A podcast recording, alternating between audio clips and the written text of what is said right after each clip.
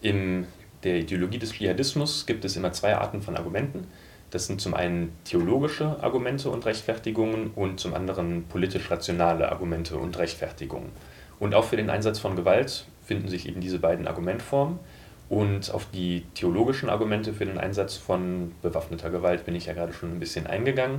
Und die Quellen dafür sind halt die Rechtssammlungen, ähm, die religiösen Rechtssammlungen Koran, Sunna und Hadith.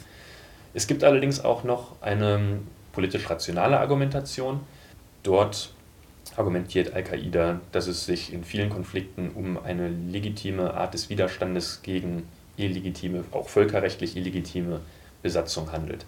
Wie beispielsweise im Irak, als dort 2003 die Amerikaner ähm, einmarschiert sind, war das für Al-Qaida und für den Dschihadismus ein völlig legitimer Grund, dort Widerstand zu leisten, nicht um Saddam Hussein zu unterstützen und zu schützen, der in den Augen von Al-Qaida auch ein Despot ist, ähm, aber eben um heiliges islamisches Land gegen die Ungläubige zu verteidigen. Das politisch rationale Argument wird auch ähm, anhand von westlichen Medien unterstützt und das ist ganz interessant. Al-Qaida und die Ideologen dort sind sehr geschickt, westliche Medien in ihr Narrativ mit einzubinden.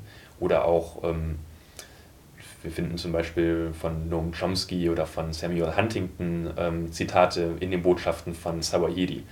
Er zitiert auch ähm, US-amerikanische Militärberichte. Natürlich selektiv und immer so, dass er die eigene Botschaft dadurch unterstützt. Aber er zeigt dadurch, demonstriert er eine gewisse Art von Sachverstand.